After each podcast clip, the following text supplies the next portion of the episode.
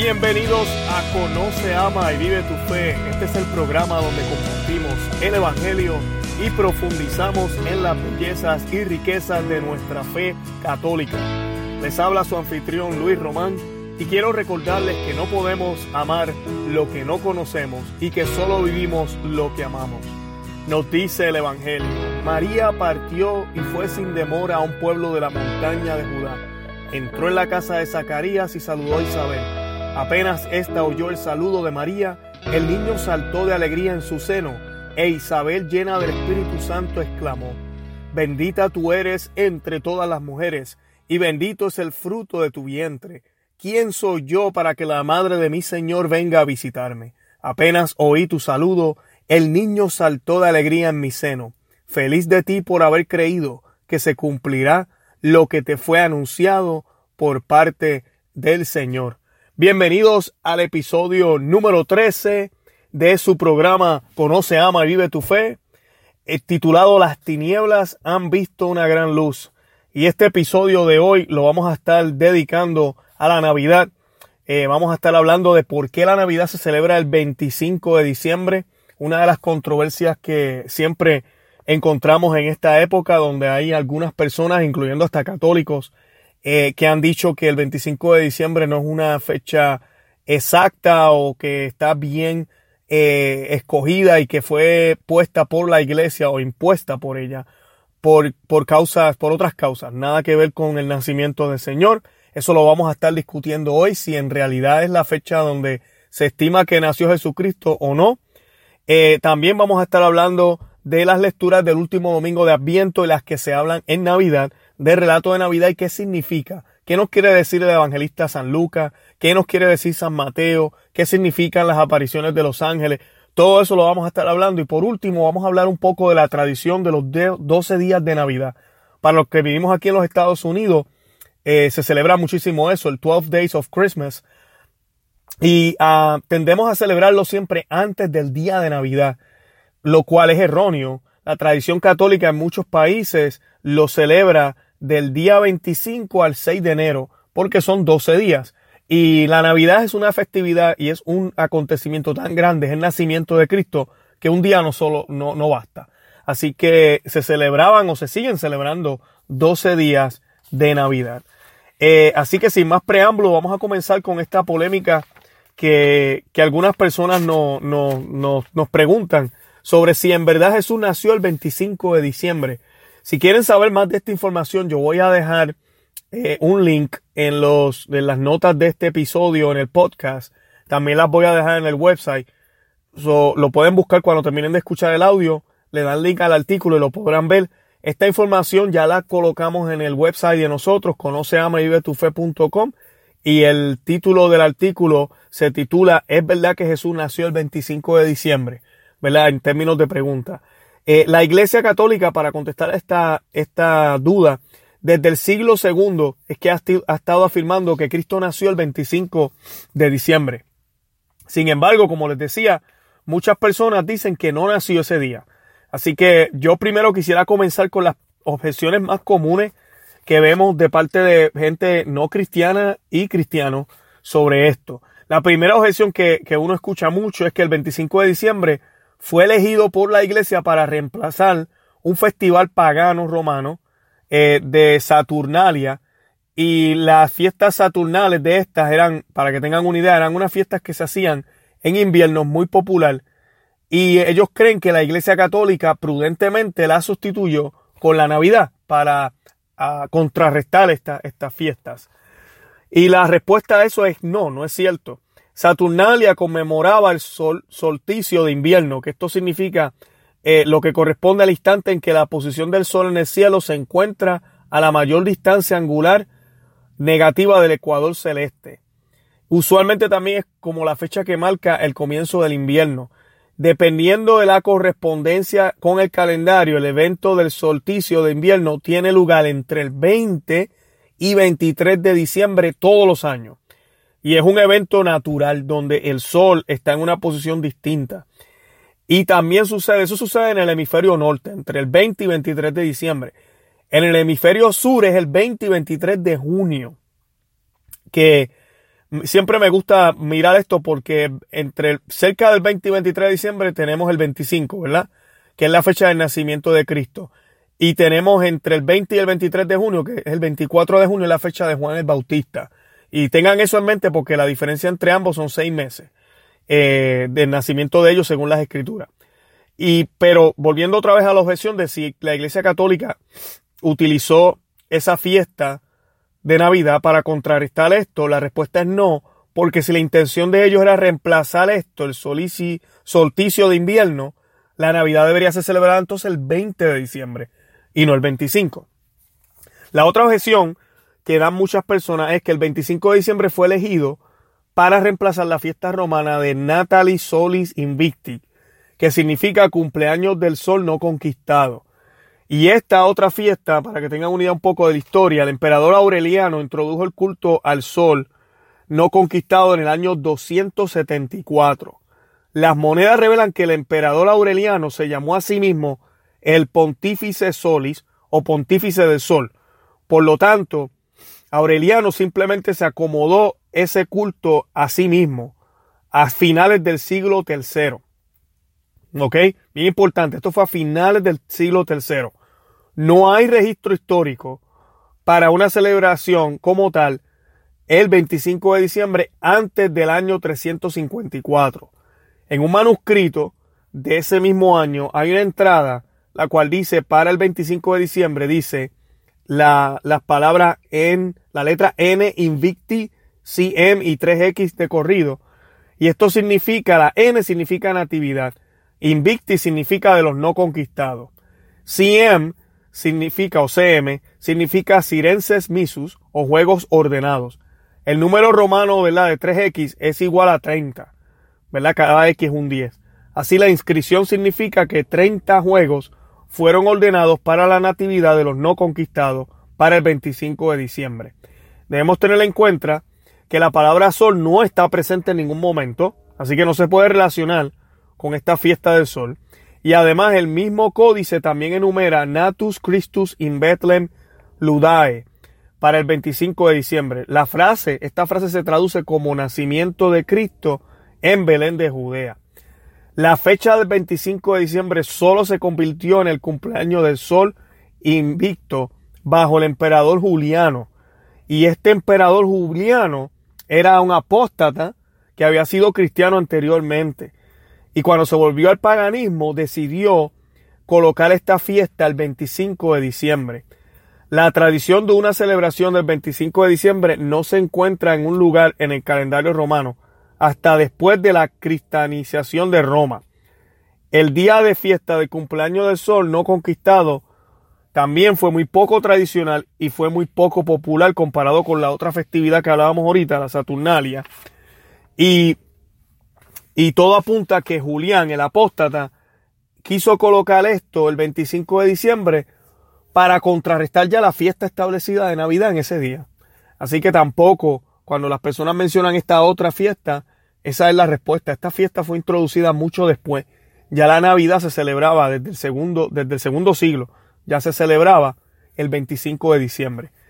Otra objeción es que dicen que Cristo no podría haber nacido en diciembre, ya que San Lucas describe pastores que pastorean en los campos vecinos de Belén. Los pastores no pastorean durante el invierno, dicen ¿verdad? las personas que, que colocan esta objeción. Así que Cristo no pudo haber nacido en invierno. Y aquí pues debemos mencionar algo bien importante. Palestina o esa área de, donde nació Cristo no es Inglaterra, Rusia o Alaska. Belén se encuentra en la latitud 31.7. Y un historiador, ¿verdad?, llamado Cornelio Alapide comenta que todavía se podían ver pastores y ovejas en los campos de Italia a fines de diciembre. E Italia, para compararlo con Palestina, está a una latitud más alta que Belén. Así que hace más frío en Italia y con todo eso uno ve pastores. Así que esa objeción es un poco, yo, yo diría ridícula, el decir que es imposible que Jesucristo haya nacido en diciembre porque, porque hace frío. Eh, eh, eh, no, no tiene sentido. Hay dos maneras, ya llegando a las Sagradas Escrituras, ¿verdad? Les acabo de describir cómo contestar el que el 25 de diciembre supuestamente la iglesia lo escogió premeditadamente para suprimir alguna cosa pagana que Roma llevaba a cabo o los paganos llevaban a cabo. La respuesta es no. Ahora yo voy a probarles a ustedes que basado en las escrituras y en historia, la iglesia desde mucho antes de que Roma se volviera cristiano, ya celebraba y entendía que el nacimiento de Cristo fue un 25 de diciembre o bien cerca de ese día. Y dice, les voy a decir aquí lo siguiente. Hay dos pasos para establecer el cumpleaños de Cristo según las escrituras. El primer paso es utilizar el cumpleaños de San Juan el Bautista. El siguiente paso, ¿verdad? Es, utilizar ese cumpleaños como clave para encontrar el cumpleaños de Cristo. Podemos descubrir que Cristo nació a fines de diciembre al observar por primera vez la época del año en que San Lucas describe a Zacarías en el templo. Esto nos va a proporcionar la fecha aproximada de concesión de San Juan el Bautista. Y esto es importante porque sabemos que San Juan el Bautista y Jesús se llevan seis meses. Así que si podemos determinar cuándo nació Juan el Bautista o cuándo fue cercano su concepción y su nacimiento, vamos a tener una idea más clara de cuándo nació Jesucristo. A partir de ahí, podemos seguir la cronología de San Lucas y eso nos aterriza a fines de diciembre. Miren lo que dice San Lucas. San Lucas nos informa que Zacarías sirvió en el grupo sacerdotal de Abías. Eso está en Lucas 1.5 que las escrituras registran como el octavo curso entre los 24 cursos sacerdotales. Y si quieren saber un poco más de eso, vayan al libro de Nehemías 12:17. Pero cada turno de sacerdote de estos 24 servía una semana en el templo dos veces al año. Y el curso de Abías sirvió durante la octava semana y la semana 32 en el ciclo anual. Sin embargo, la pregunta que todos nos hacemos es cuándo comenzó el ciclo de curso. Pues hay una persona muy, muy eh, respetada, Joseph Henrik Frejip, él es alemán, y él ha establecido convincentemente que el primer curso sacerdotal de Yoyarib estuvo de servicio durante la destrucción de Jerusalén el noveno día del mes judío de Ave, la letra A y la V, que significa quinto mes. Así el curso sacerdotal de Yoyarib estuvo de servicio durante la segunda semana del quinto mes. En consecuencia, el curso sacerdotal de Abías, que es el de Zacarías, sin duda sirvió durante la semana del mes judío de Tishri, de Tishri, y perdonen mi pronunciación, que es octubre. La misma semana del día de la expiación en el décimo día de Tishri. Sea, sería como el 10, 10 entre 8 o 10 de octubre. En nuestro calendario, el día de expiación aterrizaría, para ser más exacto, desde el 22 de septiembre hasta el 8 de octubre, entre esos días. Zacarías y Isabel concibieron a Juan el Bautista inmediatamente después de que Zacarías sirvió su curso, y eso nos lo dice San Lucas. Esto implica que San Juan el Bautista habría sido concebido a finales de septiembre, colocando el nacimiento de Juan a fines de junio. Confirmando la celebración de la Navidad de San Juan el Bautista a mí, perdón, la celebración de la Natividad de San Juan el Bautista, ¿verdad? Por parte de la Iglesia Católica el 24 de junio, que todavía se sigue celebrando el 24 de junio. Para mí esto es uno de los días más importantes porque yo cumplo año el 23 de junio, la víspera de San Juan. Así que fue concebido a finales de septiembre, ¿verdad? Y si usted suma nueve meses, son, es junio. Así que el protoevangelio de Santiago también, que no es un libro que fue incluido en las Sagradas Escrituras, pero se puede utilizar como referencia y es parte de la tradición de la iglesia, que data del siglo II, también confirma una concepción de San Juan el Bautista a fines de septiembre, ya que la obra representa a San Zacarías como sumo sacerdote y lo ven y lo ponen como entrando al lugar santísimo, no solo al, al lugar santo con el altar y el incienso, lo cual por muchos teólogos han aclarado, y yo también quisiera aclarar, esto es un error porque Zacarías nunca fue sumo sacerdote sino que él fue uno de los principales sacerdotes. Eh, sin embargo, el protoevangelio, ¿verdad? Consideraba a Zacarías como sumo sacerdote y esto lo asocia con el día de la expiación, que como quiera, ¿verdad? igual que decíamos ahorita, aterrizaría el mismo mes hebreo de Tishri, que es a finales del mes de, de septiembre, llegando a octubre. Inmediatamente después de esta entrada en el templo, entra, ¿verdad? Está el mensaje del arcángel Gabriel según San Lucas, y Zacarías y Isabel entonces conciben a Juan el Bautista. Si le damos 40 semanas también de gestación, que es lo normal en un, en un embarazo, también caeríamos a finales de junio y eso también confirma la fecha que la iglesia utiliza, que es el 24 de junio. 24 de junio para San Juan el Bautista. El resto de las citas es bastante simple. Leemos que justo después de la Inmaculada, después de que la Inmaculada Virgen María concibiera a Cristo, ella fue a visitar a su prima Isabel, que tenía seis meses de embarazo con, con Juan el Bautista. Esto significa que Juan el Bautista, ¿verdad? Como les decía, es seis meses, eh, eh, tenía, es seis meses mayor que nuestro Señor Jesucristo. Nos lo dice Lucas en el primer capítulo. Si agregamos seis meses más al 24 de junio, ¿qué tenemos? Pues tenemos el 24 de diciembre, 24 o 25 de diciembre, que es el cumpleaños de Cristo. Luego, si restas nueve meses al 25 de diciembre, vamos a obtener el 25 de marzo. Adivinen qué. Si restamos nueve meses, o sea que sería la concepción de Cristo. Adivinen qué celebramos el 25 de marzo. La anunciación. La iglesia ya tiene todas estas fechas debidamente coordenadas.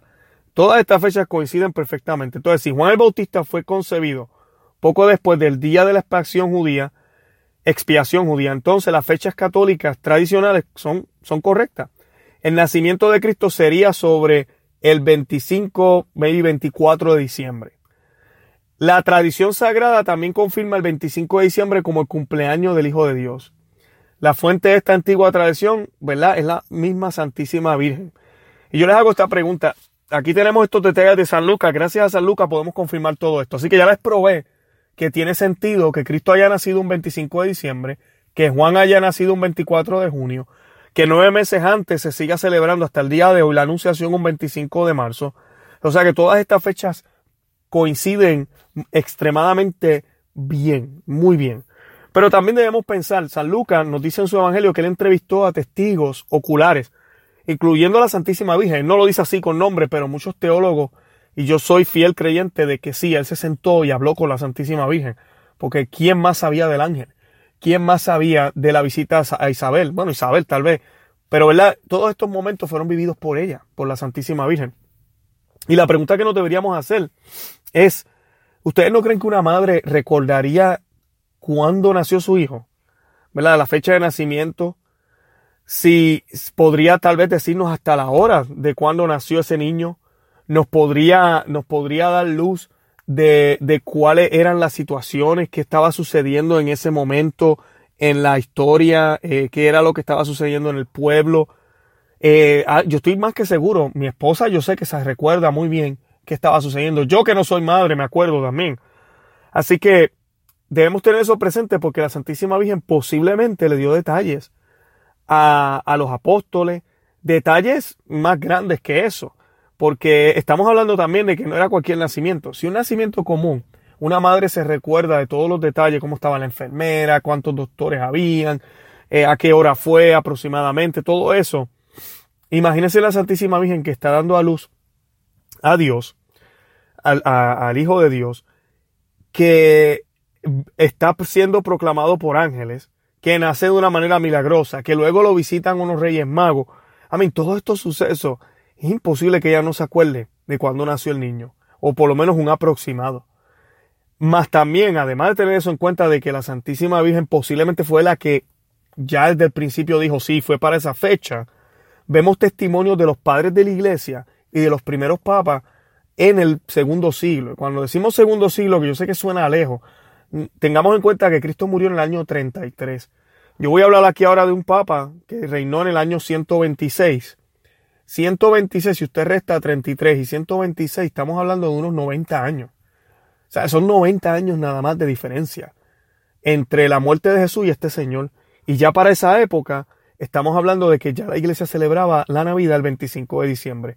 Este, este papa se llamaba Santelesforo, y perdonen otra la pronunciación, estos nombres, él reinó entre el año 126 y 137 y instituyó la tradición de la misa de medianoche en la víspera de Navidad. Aunque el Liber Pontificalis no nos da la fecha de Navidad, asume que el Papa ya estaba celebrando la Navidad y que se agregó una misa de medianoche. Durante este tiempo también leemos las siguientes palabras de Teófilo. Eh, y Teófilo, que no es el mismo Papa, estoy hablando ya de otra persona, Esto fue escrito, obispo, él era obispo de Cesarea, en Palestina, y lo escribió en el año 115. Reinó en el año 115 a 181, mucho antes. Y colocó, ¿verdad? En un documento describió la frase, debemos celebrar el cumpleaños de nuestro Señor el día 25 de diciembre. Poco después, en el segundo siglo, San Hipólito, un santo de la iglesia, para el año 170, escribió, al pasar el nacimiento de Cristo ocurrió el 25 de diciembre.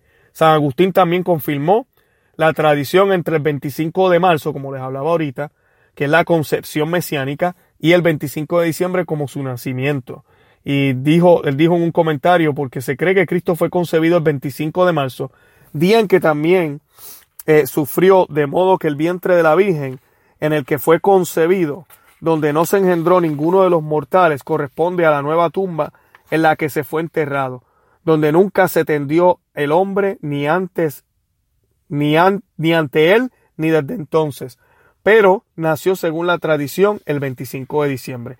Esas son palabras de San Agustín. Muy respetado, ¿verdad? Muchos católicos sabemos que él es uno de los padres de la iglesia, de los grandes de la iglesia. Eh, él aquí también habla, sé que está hablando un lenguaje donde también sufrió, muchos de ustedes estarán preguntándose, pero Luis no está hablando de la encarnación y el nacimiento. Sí, pero también, a principio, y esto es tema para otro día, cuando venga Cuaresma hablaremos de esto, pero la Pascua no siempre se celebró como se celebra ahora, con la primera luna de, si no me equivoco, es la primera luna de primavera.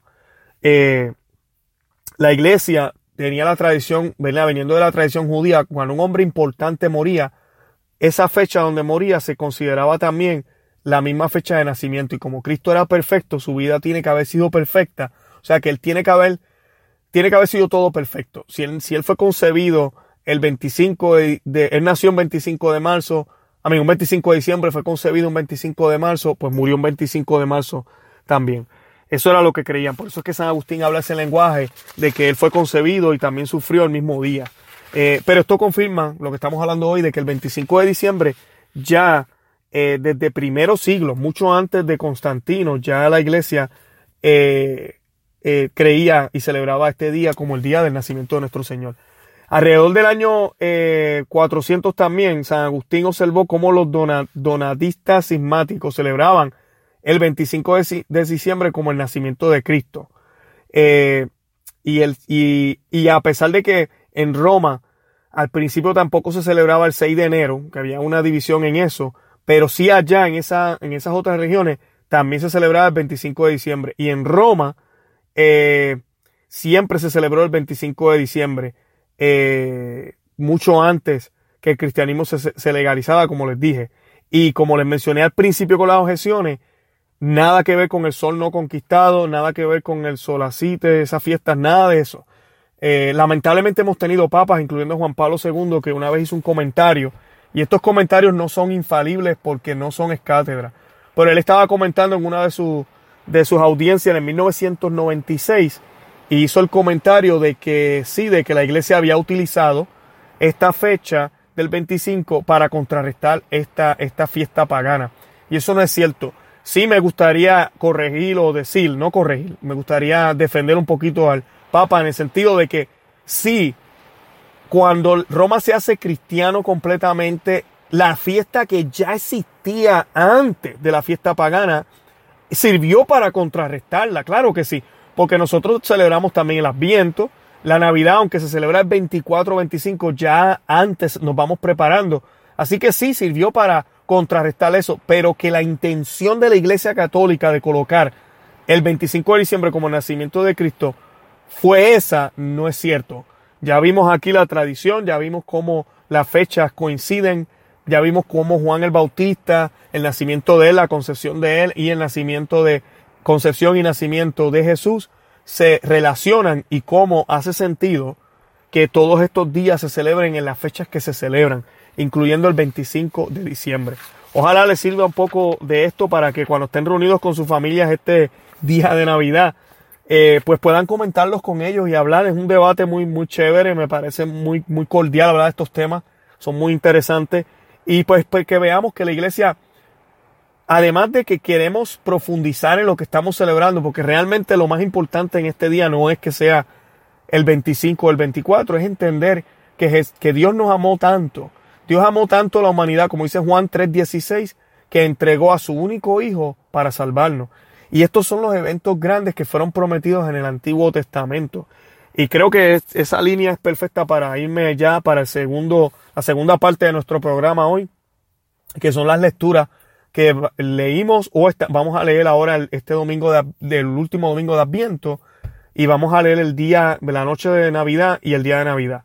Y digo noche y día de Navidad porque si alguno de ustedes va para la vigilia de Navidad, hay unas lecturas que se leen esa noche. Usted va a la vigilia y le cuenta para el día de Navidad, no tiene que ir a la misa de nuevo. Si va otra vez al otro día, excelente. Y si usted no va a la vigilia de Navidad y va al día de Navidad como tal, el 25, pues se leen otras lecturas. Y no hay necesidad de ir a, dos, a las dos. Puede ir a una o a la otra y le cuenta como su, como la obligación que tiene de santificar la fiesta. Y ese día, pues, es un día obligatorio. Gracias a Dios, a pesar del modernismo, todavía en nuestros países, a pesar de que la Navidad no se celebra con el sentido verdadero, eh, casi nadie trabaja o se hacen arreglos en los trabajos y no tiene unas horas disponibles. Así que yo diría que los católicos no tenemos excusas para no asistir a misa en este día. Y, obviamente también es de compartir con la familia y hacer todas estas cosas de regalarse. Nada de eso es pecado y eso es muy bonito, pero es bien importante que le enseñemos a nuestros niños la historia de Navidad y la razón por la cual celebramos este gran evento. Y las lecturas que tenemos para el cuarto domingo son hermosas. La primera que yo quiero leer es la, la primera lectura que es del libro de, de Miqueas. Y es la profecía de que Jesucristo o el Mesías tiene que nacer en Belén. Eh, y muchas personas cuando leen el Evangelio de San Lucas, y San Lucas, San Lucas comienza hablando eh, de quién gobernaba, y eso es muy importante. Quién era el rey Herodes, en tal cosa, que tal, que, que, que este era el pontífice, que, que tal, este era el líder de allá, acá. Eso es importante porque es como si dijéramos ahora, y este podcast lo estamos grabando en el 2018, y es como si dijéramos, eh, en el 2018, cuando el presidente de Estados Unidos era Donald Trump eh, y el Papa Francisco reinaba, eh, sucedió tal y tal cosa. Es una manera también de colocarnos en el tiempo y en el espacio y también de darnos a entender que esto es un evento histórico. Es algo espiritual, porque lo es. Dios está interviniendo en la humanidad, en la historia, para darnos la oportunidad de poder salvarnos y de poder ser como Él. Pero Él está interviniendo, es un evento histórico. Y esa, esa promesa se cumple en un tiempo en específico, en un día en específico, en unos momentos en específico. Y en esta época y en cualquiera, no hay mejor manera de hacer referencia que hablando de esos líderes. Y cuando un historiador puede buscar y certificar y estimar cuándo fueron las fechas, eh, que como hablábamos ahorita coinciden excelentemente con toda la, manera en que la iglesia celebra estos eventos. El libro de Maikías nos dice, y tú Belén, eh, eh, tan pequeña entre los clanes de Judá, de ti me nacerá el que debe gobernar a Israel. Y, ahí está la profecía de Belén. Ahí está porque es importante que San Lucas coloque en, e, esa ciudad. En el primer capítulo de San Lucas, cuando leemos eh, el comienzo, él habla de eso. Y él empieza a narrar el nacimiento de nuestro, eh, de nuestro Salvador, que se va a leer el 24 de diciembre. Y vemos, vemos exactamente eso, que San Lucas es muy específico y, le, y nos dice que, que, que apareció, que, que, nació en Belén. Y, así es que dice el texto, dice, y disculpen, es el capítulo 2 de San Lucas, no es el primero. En aquella época apareció un decreto del emperador Augusto ordenando que se realizara un censo en todo el mundo. Este primer censo tuvo lugar cuando Quirino gobernaba la Siria y cada uno iba a inscribirse a la ciudad de origen. José pertenecía a la familia de David, salió de Nazaret, ciudad de Galilea, y se dirigió a Belén de Judea, la ciudad de David. Ven, ven cómo San Lucas nos quiere establecer lo que les mencioné hace unos minutos, quién gobernaba, en dónde se encontraban, de qué lugar venían, hacia dónde iban, y la parte importante es que se dirigieron a Belén, y él recalca que José es de la familia de David y que Belén es la ciudad de David. ¿Por qué? Porque las profecías decían que de Jesé de Belén iban a ser ese, eh, eh, eh, eh, de, ese fruto, de esa familia, es que iban a ser el Mesías. Y ahí están ambas promesas cumplidas. Y eso lo leemos este domingo eh, de Adviento. Eh, y leemos también en el Evangelio la lectura que leímos al principio de, nuestro programa hoy, que es la visitación de la prima Santa Isabel. Eh, y es una, una, lectura muy importante porque nos da a demostrar que nuestra madre es la madre de Dios, porque Isabel, inspirada por el Espíritu Santo, clama eso. También eh, nos da a entender que ella es el arca de la nueva alianza. Hay unas similitudes entre, entre, entre lo que sucedió entre David y el arca de la nueva alianza y, la, y María y la prima Isabel. La segunda, de Samuel, y les recomiendo que la lean, eh, nos habla de cuando David trajo el arca de, hacia, hacia Judea. En el Evangelio este domingo vamos a ver cómo el arca va a Judea a visitar a Isabel. También nos dice cómo eh, David se, se, alegra y dice cómo, cómo, es posible, quién soy yo para que mi Señor, venga a mí. Eh, exactamente las mismas palabras de Isabel cuando ve a la Santísima Virgen.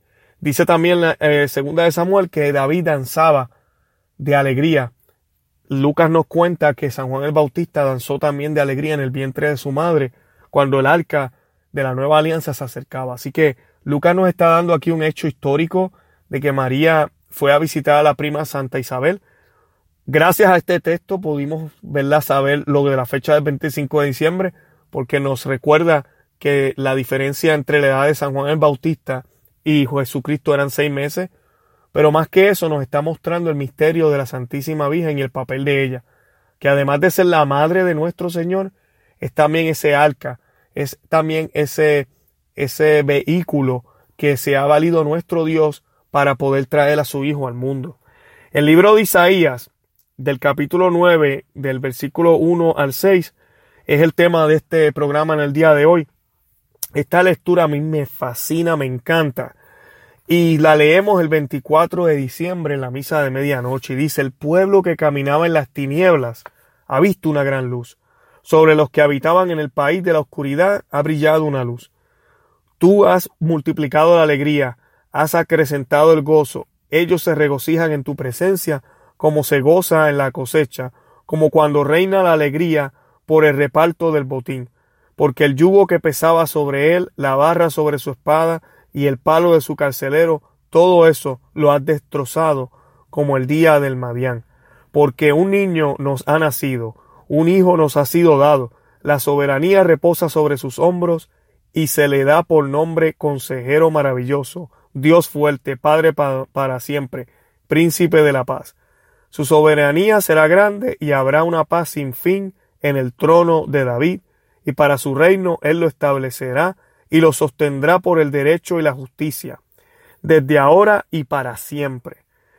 Así que el, el, e, e, Isaías ya no nos predice este nacimiento. Me fascina porque es una lectura que me recuerda también el Evangelio de Juan, el capítulo primero del Evangelio de Juan, que lo leemos al día siguiente, el día de Navidad, que nos habla de que el verbo se hizo carne, pero también nos habla, Juan nos dice que esa luz eh, no la quisieron reconocer y que mucha gente no, no, ¿verdad? Que a muchos no les gustaba esa luz.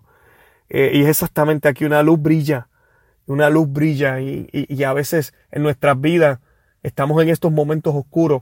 Para mí el adviento es eso, aquí en los Estados Unidos hace frío y también va a ser frío en Navidad. Pero es esa forma de, de, para mí el ambiente es como estar en este lugar frío, es como estar afuera. Y cuando llega la Navidad es como llegar a la casa, donde hay comida, donde hay calor, donde está la familia. Es exactamente eso. Y esa luz puede ser molestosa al principio si no estamos acostumbrados a ella. Y puede ser molestosa si no estamos dispuestos a aceptar lo que esa luz alumbra. Porque en la oscuridad no se ven las manchas, no se ven los defectos, pero cuando entramos a un lugar donde hay luz, cualquier imperfección es vista por todos. Y ahí es donde entra la humildad, ahí es donde entra eh, el poder aceptar los pecados que tenemos y el poder cambiar.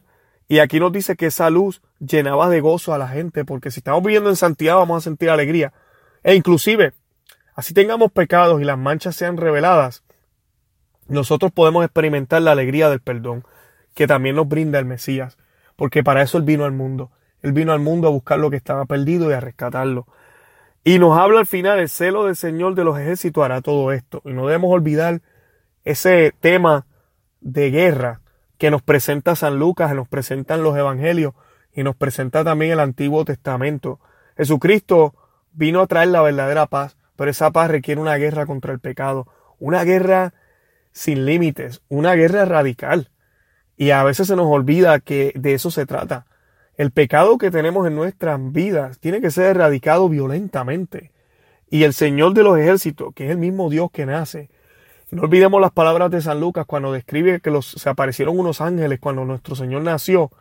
Él usa la palabra estratia, que significa milicia o ejércitos. Él no dice coros de ángeles como se traducen a veces y pensamos los ángeles bien lindos cantando con, uno, con unos libros, ¿verdad? De, canciones. No. Era un ejército de ángeles listos para la batalla.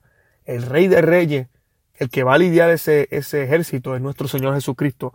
Y la batalla, la batalla va a ser dada en la cruz y va, va a ser triunfada en la tumba cuando resucite y sea enaltecido por el Todopoderoso, por el Padre. Pero de eso se nos habla aquí. Y, es una lectura hermosa porque debemos dejar de que la luz ilumine esos lugares de tinieblas en nuestras vidas. El Evangelio, ya yo se los estaba hablando un poco de San Lucas, del capítulo 2, y dice, luego de que eh, habla de censo, dice que eh, José, que pertenecía a la familia de David, salió de Nazaret, ciudad de Galilea, y se dirigió a Belén de Judea, la ciudad de David, para inscribirse con María, su esposa, que estaba embarazada. Mientras se encontraban en Belén, le llegó el tiempo de ser madre, y María dio a luz un hijo primogénito, lo envolvió en pañales y lo acostó en un pesebre, porque no había lugar para ellos en el albergue. En esta región acompañaban unos pastores que vigilaban por turno su rebaño durante la noche. De pronto se les apareció el ángel del Señor y la gloria del Señor los envolvió con su luz. Ellos sintieron un gran temor, pero el ángel les dijo, no teman porque les traigo una buena noticia, una gran alegría para todo el pueblo. Hoy en la ciudad de David les ha nacido un Salvador, que es el Mesías, el Señor. Y aquí pues vemos el, lo que les decía, el lenguaje que se utiliza, como les dije, es Stratia y es ese ejército de ángeles. Y los eventos pues los conocemos muy bien María iba acompañada de José, José va a Belén. Eh, Dios se vale de estas, de estas coincidencias, pero no son coincidencias, es la providencia de Dios. José tuvo que ir a Belén por el censo, pero realmente lo que estaba sucediendo era la promesa que se había hablado, que Isaías había hablado 700 años antes de que esto sucediera. No estamos hablando del día de ayer. 700 años antes ya el pueblo judío sabía que de Belén tenía que nacer de que tenía que ser hijo de David. También se nos promete en el Viejo Testamento, y esto es importante, el papel de Jesús es ese reinado de David. Recordemos que Dios escoge un pueblo, y ese pueblo es un pueblo sacerdotal, un pueblo consagrado a Dios. No es cualquier pueblo. El nuevo pueblo de Dios es la Iglesia Católica, y es un pueblo consagrado a Dios. Y ese reino de Cristo, establecido aquí en la tierra, es para siempre. Y no estoy hablando solo de la Iglesia Católica, estoy hablando del reinado de Él desde el cielo, pero también aquí en la tierra. Que Él es la cabeza de la Iglesia, no es el Papa, es, Cristo. El Papa es el vicario del Señor, pero Cristo es la cabeza. Eso debemos tenerlo muy claro, porque a veces los católicos les preguntan, ¿quién es la cabeza de la Iglesia? El Papa. No, es Cristo. Y nosotros somos el cuerpo, así San Pablo lo dice. Y el reinado nos dice que el reinado de David iba a ser extendido para siempre, iba a ser eterno, y que iba a gobernar todas las naciones. Jesucristo hace eso realidad, es el único que lo puede hacer. No hay humano que pueda ser eterno. Y Él alcanzó la vida eterna. Bueno, Él es eterno de por sí, pero su cuerpo fue resucitado. Y no, y ahí está. Jesucristo está al lado del Padre, ahorita mismo que estamos hablando, en espíritu, en divinidad, pero también en carne. En carne y hueso, como cuando resucitó. Por eso la Biblia nos dice que Él subió al cielo. Eso es lo que nos quiere decir la Biblia. Él está allá arriba, en carne y hueso. Y Él va a regresar en carne y hueso también. Eso nos dice su palabra. Y nosotros no solo vamos a resucitar en espíritu, vamos a resucitar también en carne y hueso. Por eso la iglesia es muy, muy cuidadosa en la manera en que hacemos los funerales. Y aunque la iglesia permite que se incineren los cuerpos, la iglesia sí dice que se deben de, que se deben de dejar juntos y se deben de enterrar en un lugar dedicado a eso. No se debe dejar en cualquier lugar porque nosotros creemos que vamos a resucitar en cuerpo, alma y espíritu, en todo. Eh, y nuestro Señor viene de esa descendencia y hace realidad todas estas promesas. El cristianismo no es una nueva religión que nace del judaísmo, sino que es la continuidad del judaísmo. Para un judío debería ser fácil convertirse a cristiano, porque realmente ellos más que nadie conocen las promesas que sabían que el Dios de Abraham había prometido a ellos, al pueblo, y se completaron todas en Cristo. El día de Navidad se lee el, Evangelio de San Juan que les comentaba, el capítulo 1, y esta lectura también es muy hermosa, y dice así, dice, al principio existía la palabra y la palabra estaba junto a Dios, y la palabra era Dios. Al principio estaba junto a Dios. Todas las cosas fueron hechas por medio de la palabra, y sin ella no se hizo nada de todo lo que existe. En ella estaba la vida, y la vida era la luz de los hombres. La luz brilla en las tinieblas, y las tinieblas no la percibieron. Apareció un hombre enviado por Dios que se llamaba Juan. Vino como testigo para dar testimonio de la luz, para que todos creyeran por medio de él. Él no era la luz, sino el testigo de la luz. La palabra era la luz verdadera que al venir a este mundo ilumina a todo hombre. Ella estaba en el mundo y el mundo fue hecho por medio de ella, y el mundo no la conoció. Vino a los suyos y los suyos no la recibieron. Pero a todos los que la recibieron, a los que creen en su nombre, les dio el poder de llegar a ser hijos de Dios. Ellos no nacieron de la sangre ni por obra de la carne, sino de la voluntad del hombre, sino que fueron engendrados por Dios. Y la palabra se hizo carne y habitó entre nosotros. Y nosotros hemos visto su gloria, la gloria que recibe del Padre como Hijo único, lleno de gracia y de verdad. Juan da testimonio de él al declarar, Este es aquel del que yo dije, el que viene después de mí me ha precedido porque existía antes que yo. De su plenitud todos hemos participado y hemos recibido gracias sobre gracia, porque la ley fue dada por medio de Moisés, pero la gracia y la verdad nos han llegado por Jesucristo. Nadie ha visto jamás a Dios. El que lo ha revelado es el Hijo único, que, que está en el seno del Padre. Hermoso. Y aquí Juan nos presenta este misterio, lo que rezamos en el credo, ¿verdad?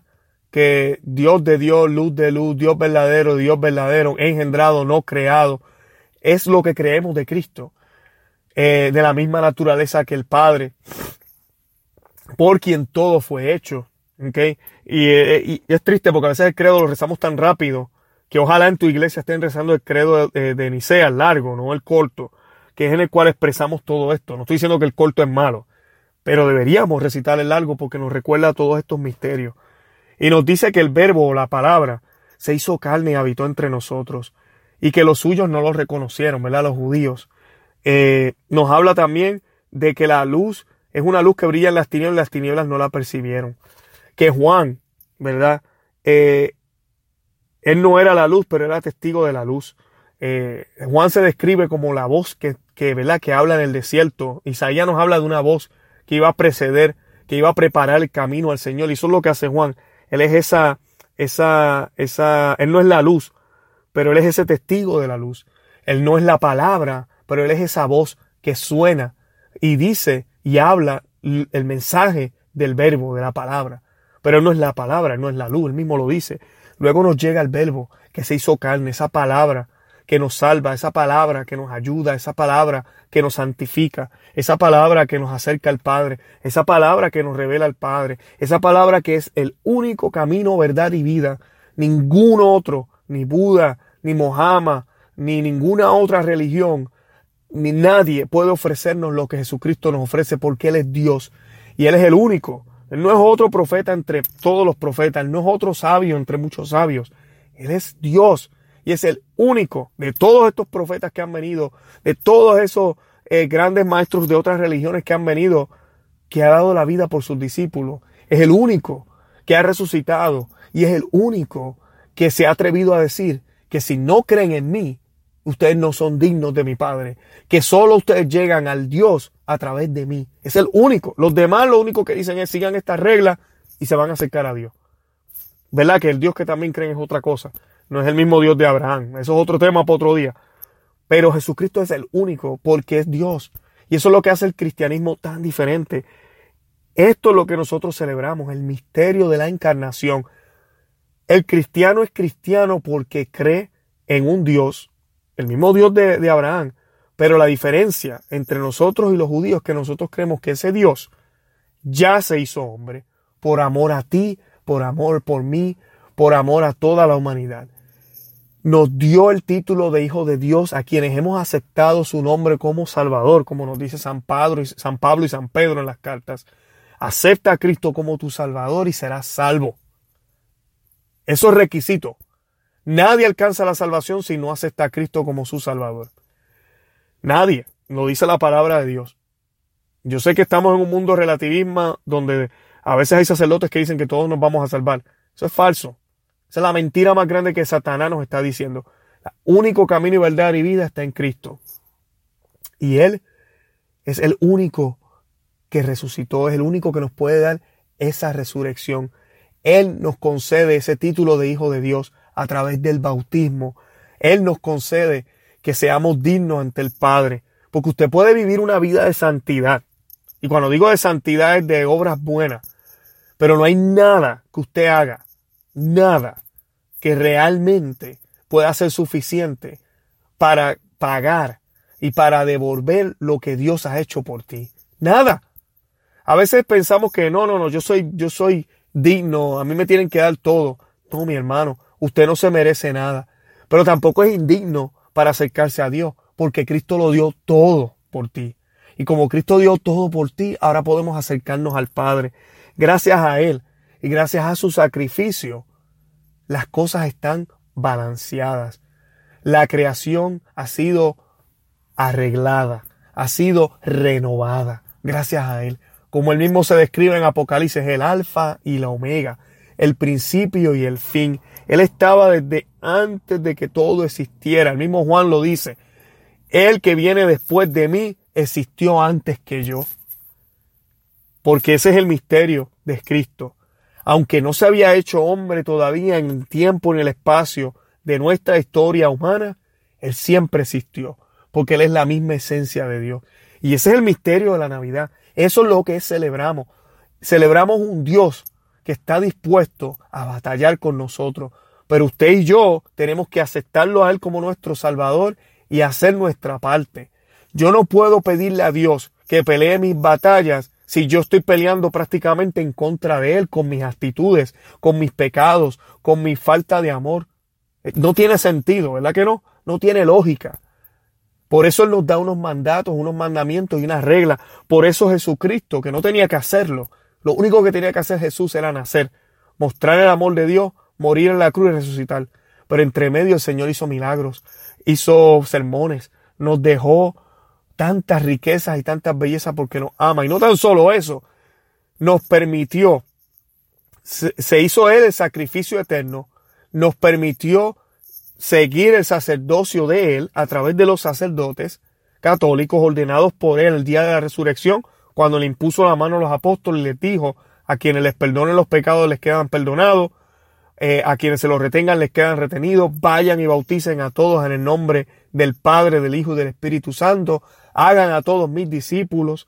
Le dijo a Pedro, aquí están las llaves, y le dijo, eh, cuida de mis ovejas, eh, en ti edificaré mi iglesia, tú eres Pedro, tú eres la roca, en ti edificaré mi iglesia. Así que dejó una iglesia para que llevara ese ministerio con la autoridad de Él, que realmente es Él quien lo hace, para que entonces pudiéramos celebrar santas misas, para que pudiéramos ofrecer el sacrificio, para que como iglesia pudiéramos adorar a Dios debidamente, una adoración perfecta en espíritu y verdad, como le dijo a la samaritana. Eso es lo que tenemos nosotros en la iglesia católica, una adoración perfecta porque es Cristo quien se ofrece, quien es perfecto y santo. Y luego nuestro Señor, como Dios no necesita nada, ese sacrificio sube y regresa en alimento como maná bajado del cielo. Y ahí recibimos la comunión, que luego de habernos confesado la recibimos dignamente. Y esa, esa comunión nos, Cristo, nos cambia, nos vuelve Cristos espiritualmente y también aquí en el mundo natural para que entonces podamos salir ¿verdad? Somos enviados como soldados a servirle al mundo, siendo otros Cristos vivos. Servirle a Dios sobre todo, para que la gloria de Él se dé. No olvidemos que nuestra misión en el mundo, a veces nos preguntan, ¿cuál es tu misión? ¿Por qué tú haces esto? Yo lo hago para traer personas a Cristo. Yo lo hago por el amor a Dios. Pues realmente no. Tú lo haces porque Dios quiere que tú lo hagas. Tú estás haciendo lo que tú haces porque esa es la misión que Dios te dio.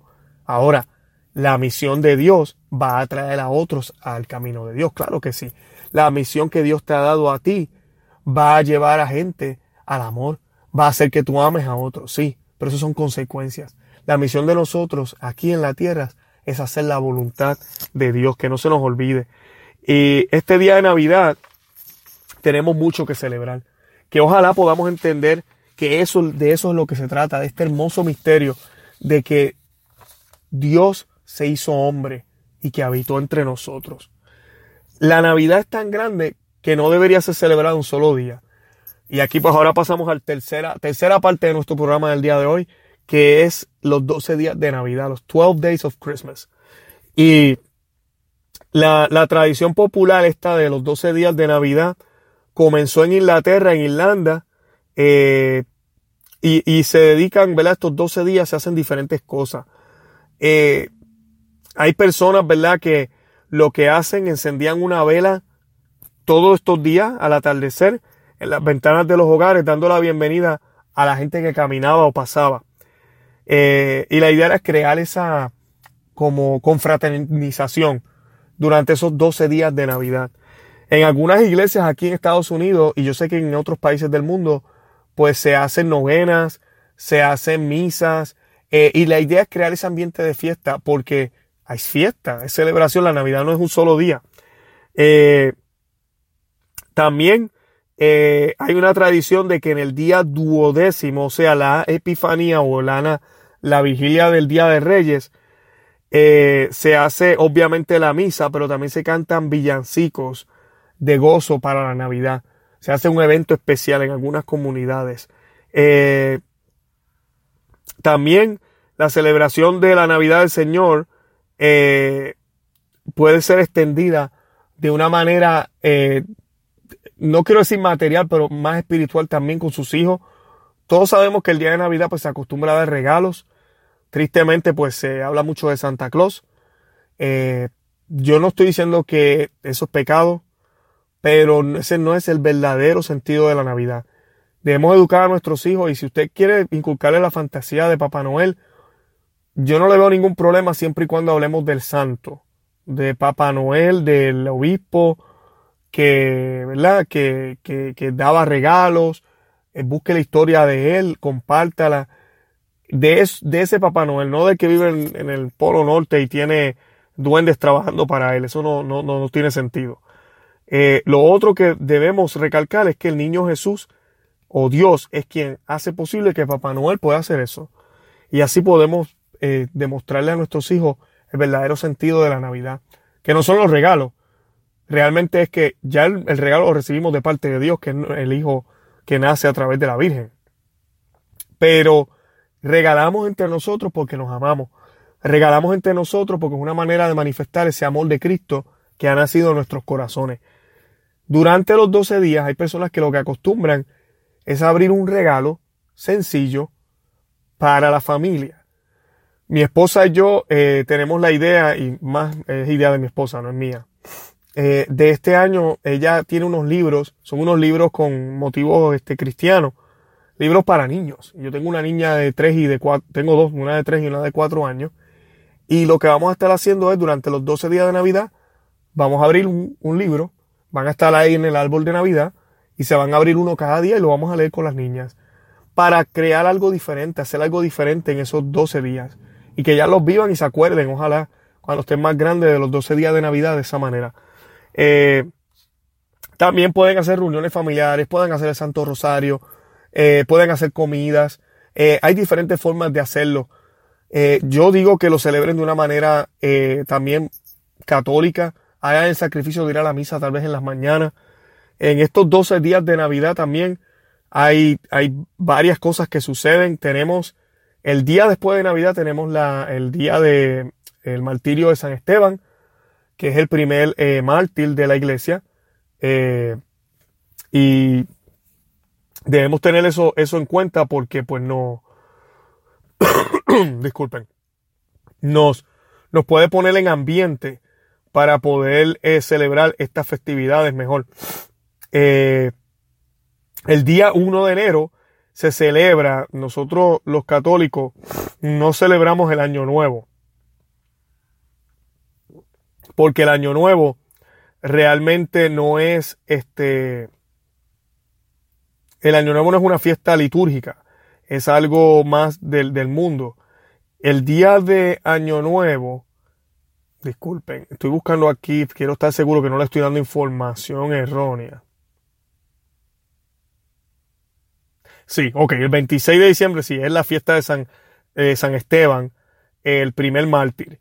Eh, y, eso es el 26 de diciembre. Así que ya tenemos ahí uno de los 12 días de Navidad que estamos celebrando eh, una fiesta.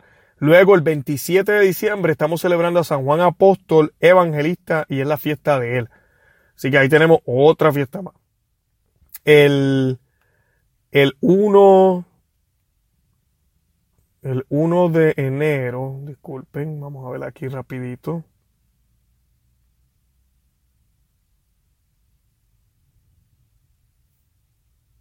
El 1 de enero celebramos María, Madre de Dios.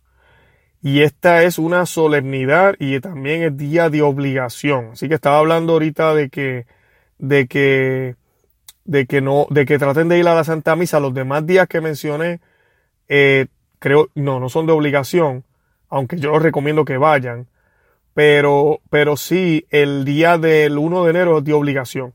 Gracias a Dios, eh, pues como también se celebra el, año nuevo, pues nosotros tenemos, usualmente la gente no trabaja ese día. Así que pues no, no deberíamos tener problema en poder asistir a la Santa Misa ese día. Pero, pero nosotros, eh, eh, es una manera bonita de empezar el, el año y es una manera también de meditar en ese misterio. La iglesia escogió el 1 de enero para comenzar el año con este gran misterio porque María es quien nos lleva a Cristo. María es la Madre de Dios y qué mejor manera que empezar el año de esa manera.